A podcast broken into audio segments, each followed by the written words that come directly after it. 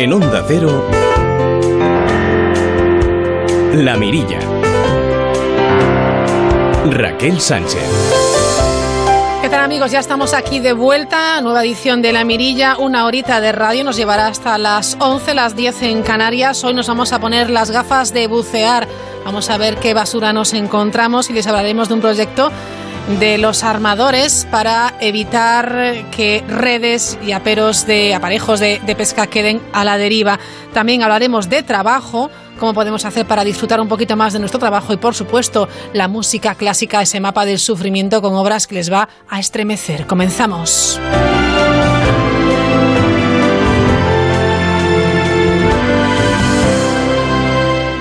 Belén Varela, ¿qué tal? Buenas noches. Buenas noches. Belén eh, es autora, entre otros, de este libro que tengo sobre la mesa que lleva por título Job Crafting, del que ya hemos hablado de este término en alguna ocasión en, en, la mirilla, y tiene un subtítulo muy interesante, convierte el trabajo que tienes en el trabajo que quieres, porque eso afortunadamente es posible, Belén. Sí, claro que es posible. La verdad es que hay, hay un porcentaje importante de personas que se consideran, eh, eh, que consideran que tienen un buen trabajo y que, son, que están a gusto con él. ¿no? Podríamos decir que, por ejemplo, Estados Unidos Unidos, Canadá, eh, pues el cincuenta y tantos, casi el 60% de las personas considera que tiene un buen trabajo, eh, pero también es una realidad que, que, en muchos países no es así y Europa Occidental, por ejemplo, baja del 50% y en España estamos casi en la cola con un 37% de personas que considera que tiene un buen trabajo. Es posible tenerlo, pero también es cierto que, que hay una gran mayoría que, que, no le gusta su trabajo. Fíjate, si, si hiciésemos un, un, cálculo en términos de jornada laboral por convenio, la, sí. las mejores jornadas laborales y los años que vamos a, a, tener útiles de trabajo, en torno a 30, 30 y algo años de trabajo,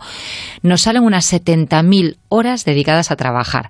Si lo pensamos en términos de tortura, y yo te dijese ahora, Raquel, uh -huh. mira, te voy a dar un millón de euros, ¿vale? Uh -huh. Un salario medio, bajo, sí. eh, por, por estar 70.000 horas eh, sufriendo una tortura. Sí, de broma, Belén. Claro, es 70 que si, horas de tortura, bueno, me parece eh, escalofriante si, solo pensarlo. Si lo totalizamos es así.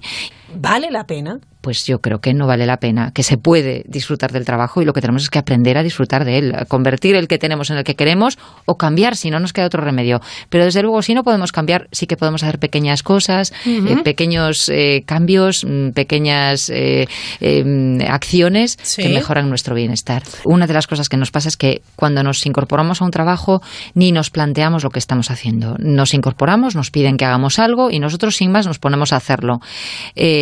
La mayor parte de las veces lo que tenemos que hacer es sencillamente tomar perspectiva, es decir, vale, eh, ¿qué, ¿cuál es mi misión? ¿Qué, ¿Qué, qué impacto tiene mi trabajo? ¿Qué aporta? Y a partir de ahí y yo qué puedo entregar de, de mis recursos a, claro. a, este resultado, ¿no? Eh, la mayor parte de las veces no lo hacemos así. Sencillamente llegamos, nos dicen este es tu trabajo, este es tu puesto y esto es lo que tienes que hacer. Uh -huh. Nos limitamos a repetir tareas de manera, de manera rutinaria. automática, como un robot. Eh, exactamente. Y mantener las relaciones también de manera rutinaria, sin plantearnos si eso podría ser diferente, si podría ser mejor. Eh, muchas veces porque, bueno, pues porque hemos, llevamos haciendo eso toda la vida. Nos dicen uh -huh. que tenemos que estudiar, estudiamos. Nos dicen que tenemos que eh, pues eh, sacar unos determinados estudios o no, o que tenemos que eh, pues hacer un, un trabajo. Uh -huh. y, y, sencillamente nos subimos a ese carro sin pararnos a, bueno, pues analizarlo. A conocerlo un poco mejor e incluso a conocernos nosotros mismos un poco mejor. Porque para mí lo dramático es cómo desperdiciamos nuestro talento. Es decir, yo este libro en, en cierta medida me lo planteaba pensando en la cantidad de personas que tienen muchísimo talento y que por hacer lo que se les pide en su puesto de trabajo, no lo desarrollan. Es importante conocerse uno mismo, lo decías al inicio de esta charla, Belén Varela, porque, eh, por ejemplo, hay personas que trabajan mucho mejor por la mañana, personas que trabajan eh, mejor por la tarde, por la noche. Para empezar, ni siquiera somos conscientes de que tenemos esos recursos. Uh -huh. Por ejemplo, si tú, como bien has dicho, eh, hablas del, del, cronotipo, de cuando tenemos mejor rendimiento, eh, estamos pensando en nuestro cuerpo. ¿Cuántos de nosotros nos paramos a conocer nuestro cuerpo para orientarlo al trabajo. Como mucho nos paramos cuando nos duele la espalda y no sabemos en qué postura ponernos dices, si estamos mucho ay, tiempo sentados, sí. ¿no? Ajá. Para los que estamos muchas horas a veces delante de un ordenador, pues esa sí. posición de hombros que nos mata y eso es todo lo que nos acordamos del cuerpo cuando nos duele. Uh -huh. Sin embargo, nuestro cuerpo puede ser un gran recurso para el trabajo, es decir, nuestro cuerpo tiene sus ritmos, sus biorritmos, sí. eh, tiene su temperatura corporal, tiene su eh, producción de, de energía digamos, de forma natural, eh, tiene el, digamos todo el comportamiento de la insulina que hace que nosotros tengamos mayor o menos sensación de, de, cansancio cuando consumimos determinados alimentos, por ejemplo. Entonces, claro, si uno conoce sus biorritmos, si sabe cuándo está en mejor rendimiento, eh, lo que puede hacer es aquellas tareas que son más importantes, más que tienen mayor impacto o mejor impacto en, en el trabajo, pues dejarlas para ese momento. Y de la misma manera que el cuerpo, nuestra inteligencia, cuántos de nosotros no estamos desarrollando eh, capacidades naturales que tenemos y que a lo mejor sí las utilizamos en el tiempo libre. Y hace poquito me pasaba un ejemplo también precioso ¿Ah, con una persona que trabaja con chicos y chicas con Down y, y, entonces están en educación especial y él trabaja como educador. Eh, le encanta la música, tiene una, una, facilidad natural para la música, toca instrumentos, etcétera, y lo hacía en su tiempo libre. Bueno, pues con, con el, el, replanteamiento de su trabajo eh, pensó en introducir la música en las aulas y tiene un resultado fantástico. No solo ponerles música a estos chicos y estas chicas les anima y trabajan mejor y aprenden mejor, sino que además ha introducido el, el trabajo con instrumentos en el aula y fluyen, disfrutan. Entonces, al final, de, de, de, de algo para lo que tú naturalmente eres inteligente o eres dotado, eh, mm, lo introduces en tu trabajo y resulta que ese trabajo gana valor no solo para ti, sino para otras personas. Y al que le gusta la música, el sencillo hecho de ponerte unos cascos que hoy son muy discretitos y estar escuchando música mientras haces una tarea a lo mejor rutinaria, que no requiere, eh, digamos, que, que, te permite estar escuchando sin, sin distraerte pues tus piezas favoritas. Entonces, realmente son pequeñas cosas las que conociendo tus recursos tú puedes poner en valor y, y sacar mayor partido. Digo, como eso, tendríamos un, un, un amplio claro, elenco de claro. recursos que no usamos. ¿Qué pasa, Belén Varela, cuando estás en un trabajo y te sientes frustrado, cuando no hay un reconocimiento? ¿Qué se puede hacer?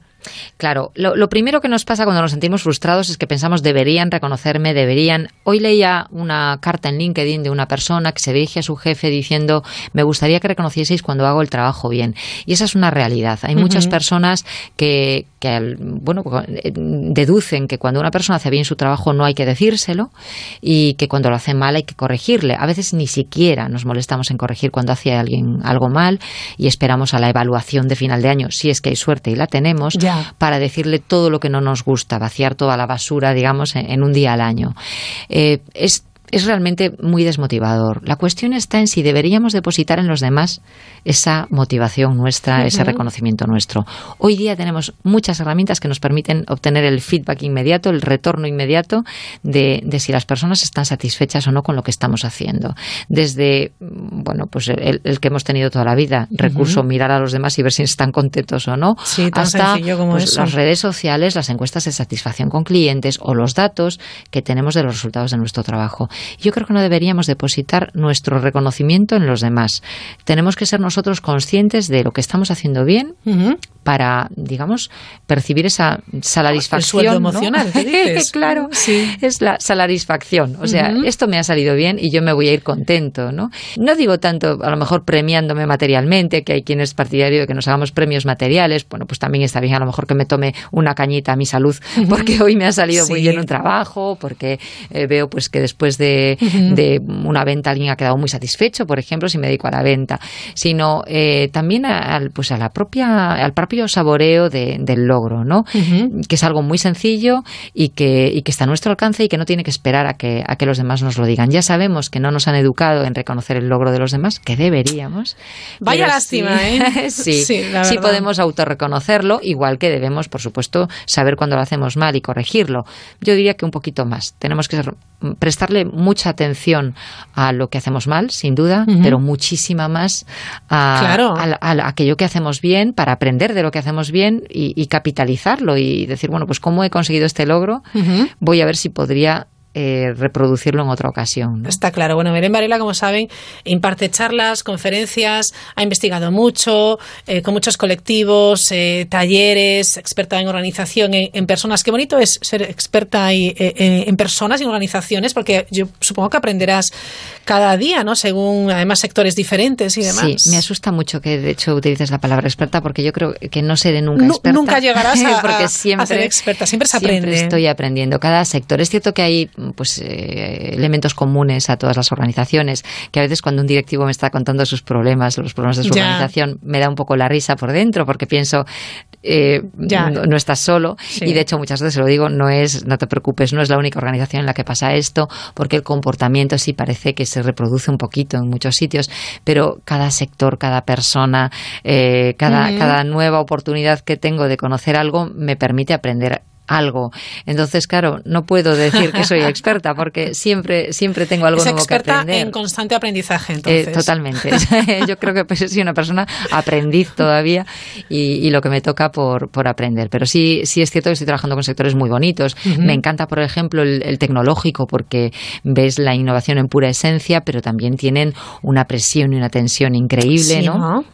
Y el financiero, que es un ámbito que parece que, que nos resulta todos así un poquito gris, y sin embargo, pues estoy descubriendo grandes cosas, sobre todo cuando es cuando voy a Latinoamérica, que quizá por el, influjo americano eh, hacen cosas muy interesantes para, para poner el talento en valor, para mejorar los espacios de trabajo. Está muy bien ver lo que se hace en otros lugares, romper esas barreras y, y, poder absorber y poder, eh, bueno, decir, bueno, pues este modelo que están eh, realizando pues en este país just ¿por qué no adaptarlo a, al nuestro, a este sector o a esta organización? Muy interesante y, lo que tú estás diciendo, no solo en, otros países, porque a veces alguien ha descubierto algo que funciona bien y que es muy fácil implantar en tu organización, pero también en otros sectores.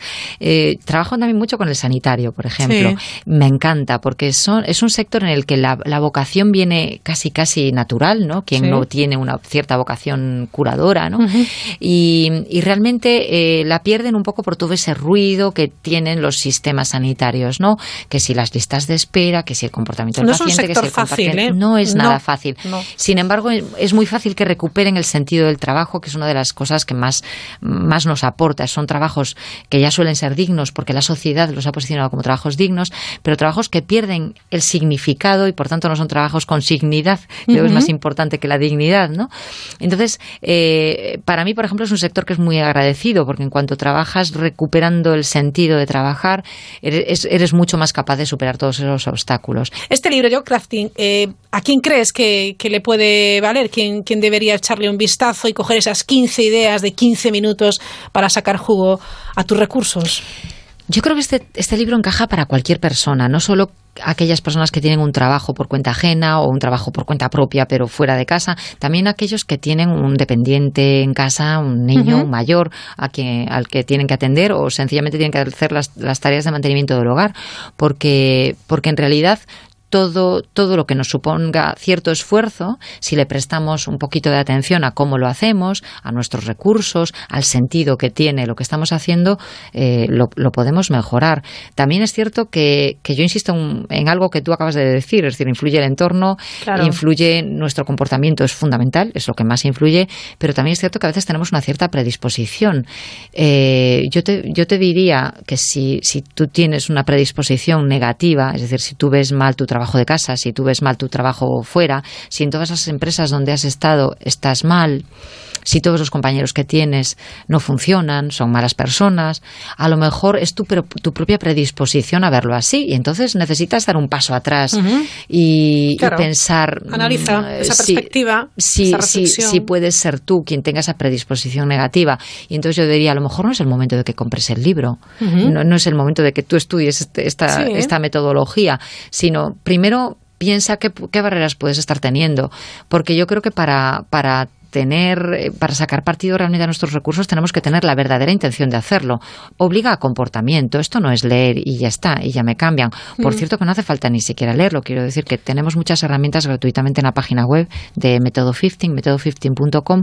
Uno puede bajarse herramientas, analizarse y, digamos, poner en marcha acciones, hacer el mapa del trabajo, tomar perspectiva de lo que estamos haciendo y decir, bueno, pues dónde puedo actuar mejor, conocer mejor nuestro cronotipo, todas esas herramientas se, se pueden encontrar en, en, la web de Método 15.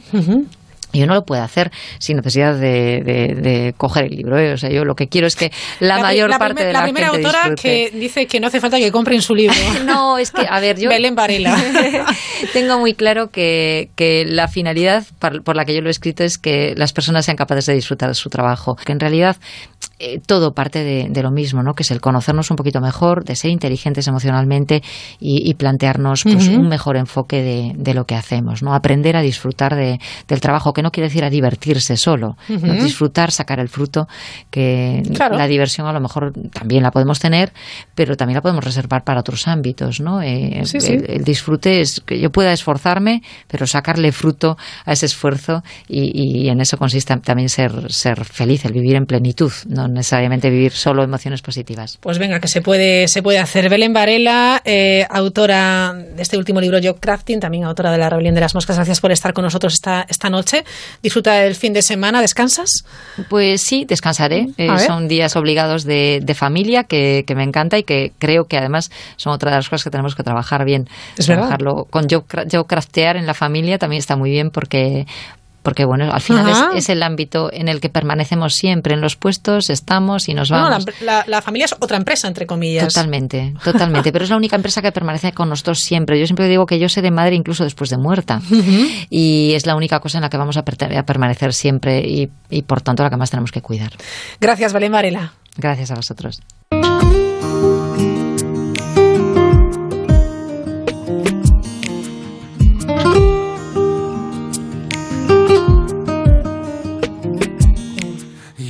La Mirilla. Onda Cero. A mí me gusta el morenito de tu cara. Te he buscado en cada tarde, vida mía. Se me corta la respiración. Por ti lo viento bebo. Tu pasito en mi camino van haciendo. Solo porque tú me miras, yo me muero. Los atardeceres de tus ojos, mira. La verdad que tiene niña tu seno.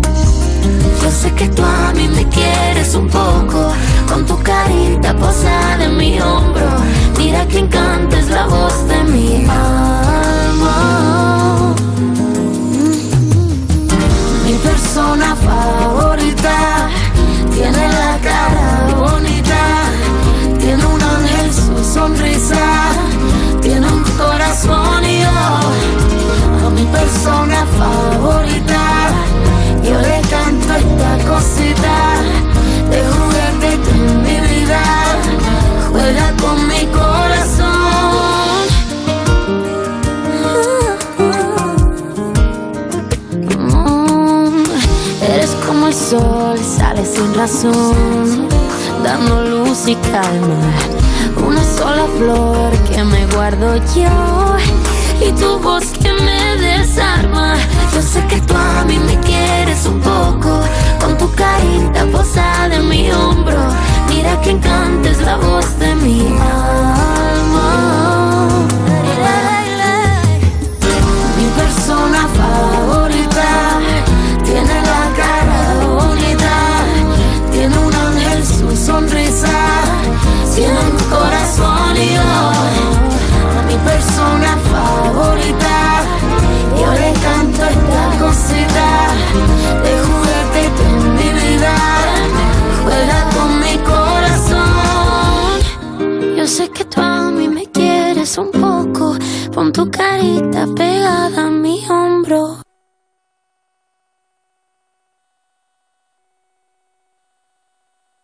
Después de haber sido siempre la madre más moderna, la primera en traer de Londres la ropa de moda, la primera en descubrir el yoga, la chía, las redes sociales, le pides a tu hija que te recomiende una serie, a lo que ella te contesta. Para ti, Puente Anselmo, Abedules 32. ¿Te has preguntado si ser madre compensa? Compensa. Ya puedes comprar el cupón del Extra Día de la Madre de la 11. El 5 de mayo, 17 millones de euros. Ser madre compensa y mucho. 11. Onda Cero. En Anexia nos encargamos del proceso de renovación y transformación digital de tu empresa. Te ofrecemos soluciones para aumentar la productividad, mantenimiento de sistemas y redes, software a medida, páginas web, apps. Entra en anexia.es y mejora la competitividad con soluciones informáticas a medida. Nos encantan los retos y queremos transformar el futuro de tu empresa en presente. Recuerda, anexia.es, tu partner tecnológico.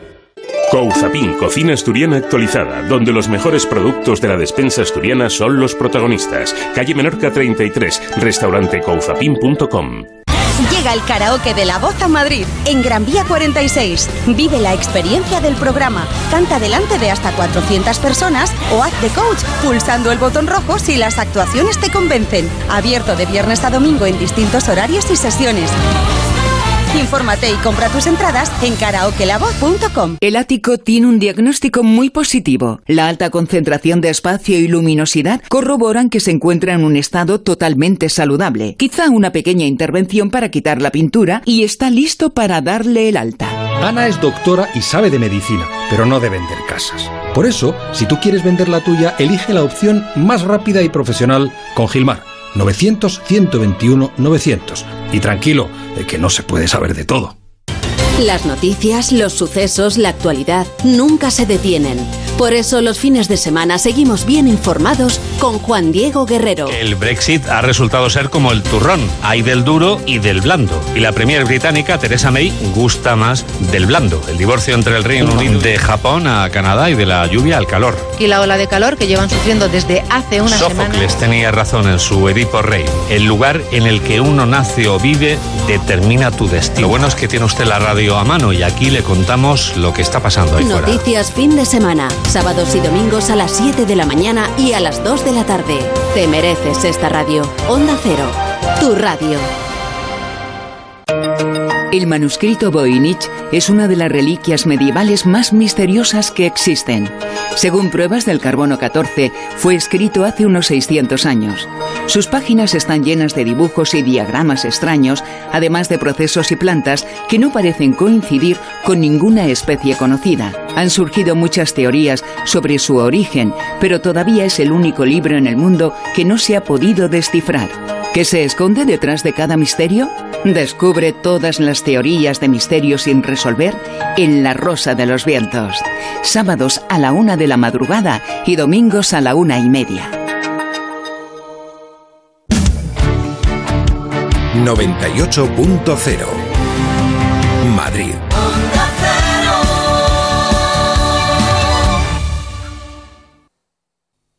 La Mirilla. Raquel Sánchez. Saben que siempre que tenemos oportunidad de hablar de medio ambiente lo hacemos y hoy nos interesamos por un, por un proyecto europeo que se llama NetTag. Saludamos a Edelmiro Ulloa, es gerente adjunto de ARBI, la mayor asociación pesquera española y europea. Edelmiro, ¿qué tal? Buenas noches. Hola, buenas noches. Bueno, vamos a hablar de redes fantasma, que son aquellas redes de pesca que se quedan a la deriva, que nadie las recoge. Claro, esto es, esto es basura marina. Pues, pues sí, la verdad es que afortunadamente no son muchas, pero existen y todo lo que podamos mejorar eh, la actividad y la sostenibilidad de la flota, pues hay que hacerlo.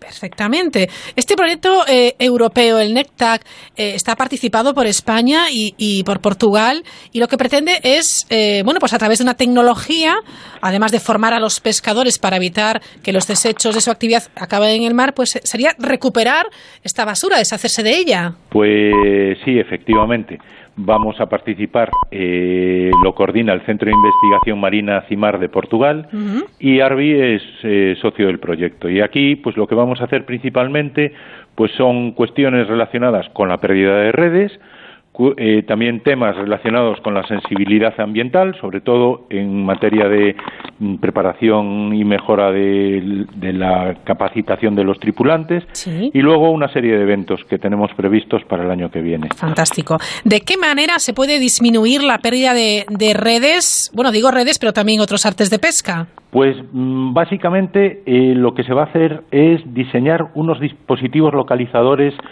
que se situarán en las redes y en los artes para facilitar esa localización en caso de que se pierdan. Mm, tendrán un determinado sensor y ello va a hacer que sea mucho más fácil eh, localizarlas que en la actualidad que si se pierde una red pues hay que meter pues eh, intentar con un cable y unos ganchos y eso no es tan sencillo. Eh, con estos localizadores sí que sería más sencillo y además también se va a diseñar un robot submarino que facilite la recogida de redes perdidas. Perfecto. ¿Estos localizadores qué hacen, Edelmiro? ¿Emiten alguna señal? Sí, sí emitirían la señal, en principio, eh, en la actividad habitual emitirían la señal, pero no habría mayor problema porque, bueno, pues la red siempre vuelve a bordo. En caso de pérdida de la red, con esa señal podríamos llegar hasta la red perdida. Mm, es, una, es un localizador acústico. pues es un localizador de señal que, sinceramente, no sé si es acústico, Ah. yo creo que no, debe ser más bien radiofrecuencia, pues para evitar interacciones con, con los peces porque y con mamíferos marinos sabemos que, Claro. que, bueno que las especies marinas eh, son sensibles a, a los sonidos y, y- y todo lo que sea mm, cuestiones que se puedan implantar hay que hay que hacerlas de forma sostenible y, y- y- y para no tener impacto en el medio ambiente que es precisamente lo que se quiere evitar. Claro, o sea, y, una- bu- y- y luego el, el robot que facilite la recogida pues es también una parte importante porque puede facilitar recogida no solo de las redes que, que puedan perder la- los barcos sino buscar otras en determinados ámbitos en los que se sepa que puede haber. Claro, porque está bien saber dónde están estas redes que han quedado a la deriva y estos artes de pesca, pero habrá que recogerlos de alguna manera. Tiene que ser viable, ¿no? Esta recogida. Evidentemente, evidentemente, eso es importante. Y luego otro tema importante Sí. también del proyecto es la sensibilidad ambiental realizando talleres de sensibilización a los tripulantes sobre el problema eh, ambiental de las basuras marinas que bueno ellos ellos mismos lo ven pues porque eh, al estar en la mar pues mm, ya ven cuál es la situación eh, que existe de, de- sobre todo el tema de plásticos y otras cuestiones. Yo eh, precisamente con motivo de, de este pues de, de este proyecto recordaba que hace unos años me pasaban un vídeo que, que parecía increíble y era de un barco que estaba pescando, un barco de arrastre, y sacaba un coche pequeño, pero sacaba un coche pequeño hecho polvo eh, en la red. He intentado recuperar el vídeo, pero no lo he conseguido. Voy a ver si... Sí. porque era una cosa bastante curiosa. O sea, lo que se tira al, al mar eh, pues la verdad es que a veces es, es increíble. Y esa sensibilidad, sensibilización de los tripulantes, eh, dándoles también unos manuales de buenas prácticas a bordo, pues eh, la gestión de los residuos que se generan a bordo, aunque no son muchos, pero sí hacerlo mejor, actuaciones a realizar en caso de eso, de recoger ese coche, por ejemplo, o lo que sea, que no es, no, es lo, no es lo normal, ¿no? Pero bueno, otras cosas que pueden venir en las redes, sobre todo en redes de arrastre, pues saber cómo, eh, qué hacer con esos, con esos residuos, con esas basuras marinas, es importante, es De- importante. De hecho, Delmiro, eh, tenéis programado, creo que para el próximo año, una eh, jornada de recogida de basura de artes de pesca que habéis titulado el Clean Oceans Day. Y yo creo que también es muy interesante, ¿no? El hecho de participar en una recogida de, de residuos de basura en el mar te hace todavía más consciente, ¿no? De lo que, Pues de lo que uno se puede encontrar y de- del mal que, que- que eso produce. Por supuesto, el- la celebración del Clean Ocean Day va a ser va a ser importante. Invitamos a Onda Cero, por supuesto, a que esté ese día con nosotros. Allí para- vamos a estar, si es posible. Perfecto, perfecto. Y luego también habrá pues otro evento que será demostración del sistema de localización y recogida de redes perdidas. Bueno, de estos equipos que, que se van a diseñar. Mm, Todo lo que contribuye a la mejora ambiental y a la sostenibilidad de nuestros mares y de nuestra actividad, pues eh, es la línea en la que hay que trabajar y, y es el futuro. Y el futuro es no es no es nuestro, el futuro es de las generaciones que vienen después de nosotros y tenemos que garantizarles que, que, el, que el medio ambiente pues sea el adecuado y, y es es un deber, es una obligación que tenemos los que estamos ahora aquí porque es, eh, no es la herencia, es que es de ellos. Claro. Me gusta oír eso, la verdad, porque es una perspectiva que tenemos que tener en cuenta y es la válida, porque si no, si somos cortoplacistas no vamos a ninguna parte. Es un proyecto, en todo caso, Edelmiro Ulloa, gerente adjunto de Arbi, que eh, también se va a evaluar, se va a ver si esto es sostenible desde el punto de vista económico, ¿no? Y lo vais a hacer a través de la Universidad de Santiago de Compostela y también la Portuguesa de Aveiro, si no me equivoco. Eh, sí, sí, efectivamente. La parte económica, socioeconómica es muy importante.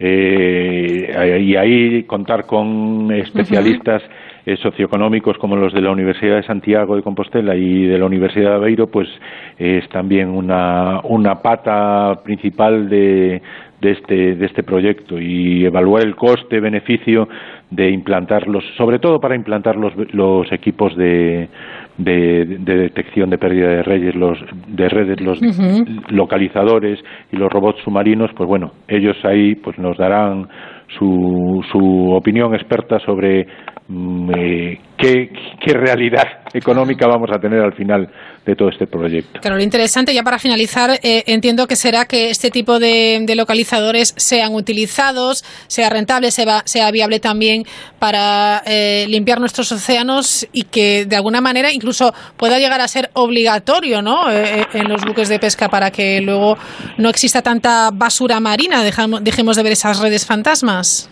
Sí, la verdad es que mm, afortunadamente lo que es la pesca contribuye muy poquito al, al, deterioro del, medio marino, pero bueno, eh, en, cuanto a generar basuras. Pero mm, es igual, por poco que sea, mm, suma. Suma y siempre es mejorable.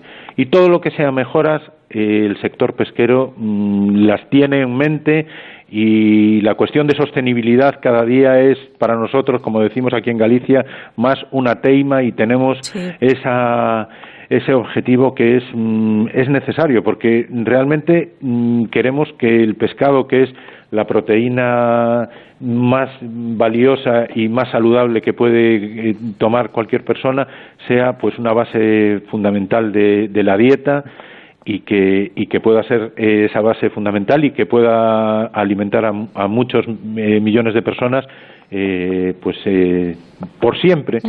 Y para eso pues tenemos que cuidar eh, todo el medio ambiente y sobre todo nuestros males. Desde luego que sí. Bueno, pues estaremos muy pendientes de este proyecto europeo NetTac para ver si, si funciona, que seguro que sí, porque están empeñados en que así sea y nos hacemos eco de esta iniciativa, ese uso de localizadores y robots autónomos para detectar y retirar los residuos generados por el sector pesquero. Edelmiro Ulloa, gerente adjunto de Arbi, gracias por atendernos y enhorabuena por esta iniciativa. Muchas gracias a ustedes y gracias por eh, eh, darnos esta oportunidad de explicar el proyecto y, buenas noches a todos y a sus oyentes. Buenas noches. Buenas noches.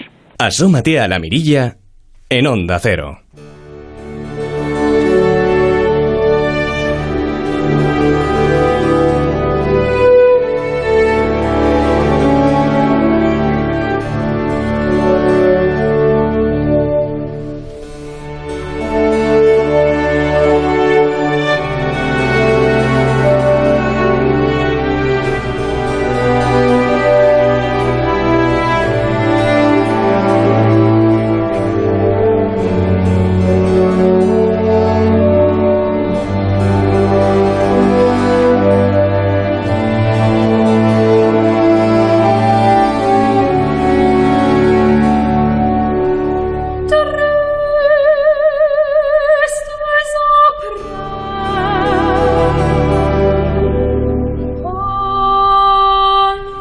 Momentos canta y dice Sabine Deville. Roberto Relova, ¿qué tal? Muy buenas noches otra vez. Muy buenas noches, Raquel Sánchez. Muchísimas gracias de nuevo por invitarme. Bueno, habíamos eh, explicado ya eh, el miércoles que el programa de hoy también iba a hacer especial hincapié en ese bueno, pues melodías o músicas más, más tristes que también eh, forman parte de un, de, un, viernes como es este, el Viernes Santo, ¿no? Sí, eh, hablando de nuestro título de nuestro programa, nuestros programas de esta Semana Santa 2019, pues hacer un mapa del dolor y de porque hoy, bueno, hay una pieza que ya hablaremos de ello más adelante en el día de hoy, la tarde de noche de hoy, eh, que bueno reúne todo esto, ¿no?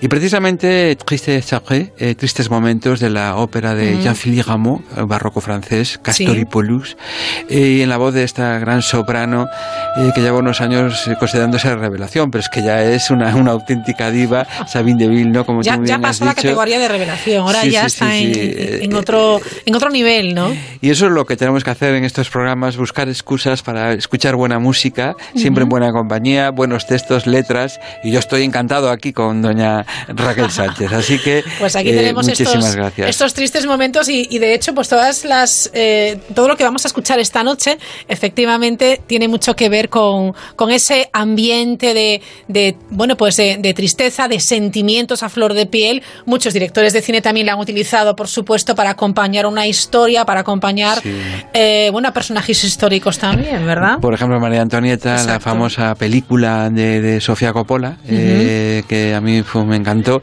Bueno, pues esto que escuchábamos de Jean-Philippe Gamout, Tristes Après, Tristes Momentos, acompaña un momento muy dramático de de, de la película de, de Sofía Coppola también. Fíjate que muchas de estas eh, piezas que vamos a escuchar también han acompañado, luego lo veremos también eh, a- eh, en funerales o en despedidas de, de gente, bueno, pues eh, muy famosa en, en, bueno, en, en la historia, ¿no? Sí, eh, en efecto. Luego es que a veces una, una obra nace pensada en otro contexto histórico, social Sí. o cultural, o un argumento de una ópera como es esta de Castor y Polus, que es un tema mitológico, y acaba convirtiéndose en, Claro. En un canto fúnebre. Claro. Y cómo se despliega, bueno, por lo que hablábamos el otro día, esa técnica vocal maravillosa y esa construcción a través del fagot, cómo va desplegando el acorde, es maravilloso, es como un renacimiento, un, un nacimiento del día. magia, Roberto. es pura pasada. magia. Es una pasada. Y, y magia también es, y hablando de cine, que tú lo has, lo has puesto en la, encima de la mesa, Raquel, Sí. es, por ejemplo, pues el área posiblemente eh, más famosa de la liturgia protestante y más, más famosa de todo el mundo mundial y quizá más triste, pues es el área de Bach de la Pasión según San Mateo. Un día como hoy no podíamos dejar de hablar de Bach, de la Pasión según San Mateo y la famosa Erbarme dich, my Gott, ¿no?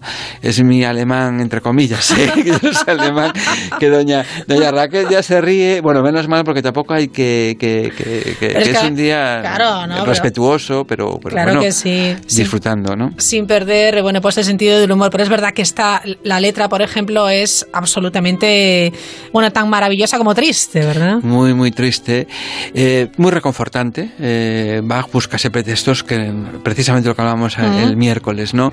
Reconfortar, acompañar, expresar. Y aquí yo creo que Bach busca, evidentemente, reconfortar, eh, acompañarnos en ese triste dolor. Eh, la, la- la- el la traducción al castellano, ten piedad de mí, Dios mío, advierte mi llanto, mira mi corazón, mis ojos que lloran amargamente ante ti, ten piedad de mí. Bueno, uno puede hacer una interpretación o desde el punto de vista cristiano, protestante, católico incluso, o lo que sea, pero nosotros desde la radio Onda Cero lo hacemos desde un punto de una belleza, de una belleza increíble y que te permite sobre todo contemplar cierto tipo. Y además escuchamos ya eh, pues eh, a Magdalena Kotzena en esta famosísima aria de, de la Pasión según San Mateo de Bach.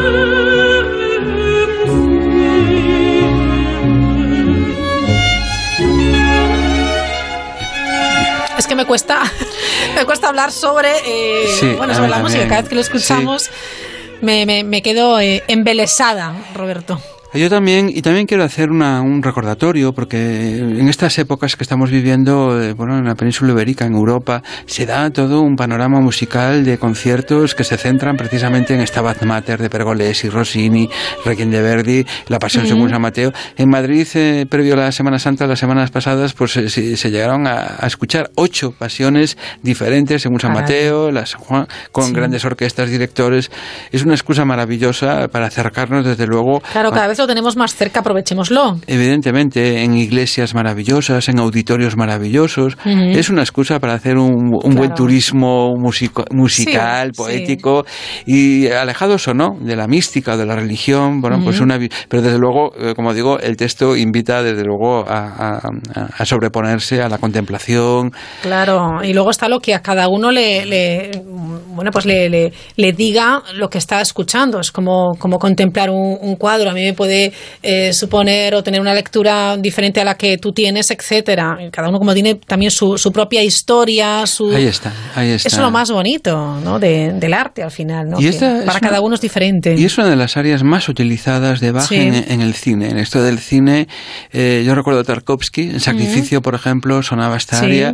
Y bueno, y se ha utilizado de una forma muy dramática, muy dramática, muy expresiva, por ese carácter expresivo Claro. precisamente que tiene la música, el acompañamiento, el instrumento Ajá. Obligato, el área, todo el texto, en fin. Desde luego que sí. Bueno, seguimos. Wagner, claro. Madre mía. y lo dice así, Claro. Raquel, eh, ser. hierro. Sí, porque si no, eh, aca- podríamos acabar muy mal. Yo recuerdo una experiencia personal mía hace muchos años, dos años o tres en Madrid, en una conferencia sobre el Parsifal de Richard Wagner. que El conferenciante empezó muy animado, no voy a decir quién porque no creo que le guste mucho. Empezó muy animado, muy animado y Ya. cuando acabó, no, bueno, lo digo con admiración, Sí. ¿eh? Cuando acabó, acabó llorando. Eh, No hablando del Parsifal, poniendo Sí. ejemplos y al final cuando llegó, bueno, dijo, mire, yo no puedo más, de verdad. La verdad es que simplemente contar esta anécdota a mí ya me, me pone un poco la piel de gallina, porque ¿qué es Parsifal? Parsifal, para que sepan nuestros autores, es la última obra, ópera en alemán de Richard Wagner, drama místico, le llama él, en el que aparentemente toca el tema del Santo Grial, la curación a través del Santo Grial, la lanza famosa. Eh, es una, una, bueno, y ya si nos metemos en andanzas es todo muy complejo. Hay una instrumentación, orquestación muy brillante. Una de las, es, yo creo que es una ópera, una obra, Raquel, eh, que hay que ver- está pesada más para el siglo XX, XXI que para el siglo XIX, lo que le ¿eh? tocó vivir, sí. Porque la orquestación, cómo ilumina la orquesta con diferentes Sí. momentos. Era demasiado para la época. Sí, pero todo, porque eh, que me, me atiendan muy bien los, los, los oyentes, porque esto es muy importante. Es una ópera que mm, Wagner no, eh, juega con el tema del cristianismo, plantea, no juega, que se utiliza un sinónimo, plantea el, tema del cristianismo, del judaísmo, del, eh, del budismo, el misticismo. Eh, es una ópera que invita y sobre todo es esto sí que es una gran un gran mapa del dolor humano, el abandono amoroso, el abandono de las ideas, el abandono de las creencias, el abandono de Dios. Eh, son demasiadas cosas, demasiadas cosas en las que va uno es Pues un- todo eso lo, lo, lo, lo metemos en una coctelera y hacemos el Parsifal y claro, así suena, ¿no? Así suena y es una ópera que tiene, bueno, incondicionales, pero incondicionales que, bueno, que así como una religión. El, el, el, el- el Parsifal ha abierto una, una, una tendencia en cierto tipo de públicos. Eh, no voy a entrar en ello porque no, no, no puede ser peligroso, y más en los tiempos que vivimos. Pero desde luego yo me quedo con la música. Siempre se habla de que, ah, el texto en Wagner. Bueno, yo perdónenme, pero el- la música es brutal. Es brutal además, así lo digo, Sí. de, de lo bueno que es. Y hay un momento que es los famosos encantamientos del Viernes Santo. Eh, y precisamente vamos a escuchar de Parsifal algo muy breve porque yo, desde luego, evidentemente, que lo sepan, es una ópera de cinco horas. ¿eh? Eh, ¡Qué hay- llevadera! que no es nada llevadera, lo confieso, no es nada. Ahora, los momentos buenos, Raquel, son muy buenos. Pura apoteosis. Muy buenos, pura apoteosis. Vamos a escuchar un poquito nada más porque, bueno, porque estamos en Viernes Santo y hay que escuchar un Pues buen venga, vamos allá.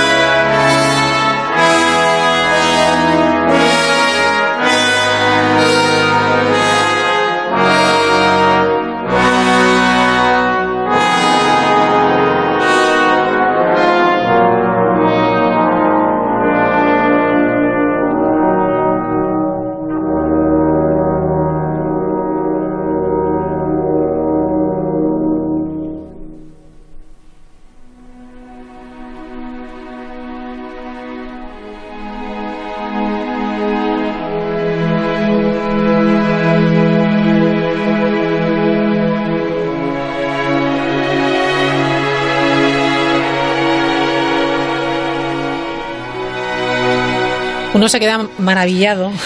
Sí, ¿verdad? atrapado. Eh, sí, sí, es increíble que, que bueno pues que alguien sea capaz de, componer esto sí porque además bueno estamos escuchando un preludio estamos escuchando una parte instrumental de una ópera de casi cinco horas o a veces depende el, director se empeña lo puede llevar más, más allá de las cinco horas. Y claro que hay muchos personajes situaciones pero hay mucho estatismo mucha contemplación escenas. Las últimas versiones rápidamente para eh, que en el Metropolitan de Nueva York por ejemplo es una eh, la tierra apocalíptica post-apocalíptica, ¿no? Totalmente todo quemado, eh, no queda nada por culpa del ser humano. Ha acabado con. Porque Wagner tenía una visión muy dramática de lo que íbamos a hacerle al ser humano, a la tierra.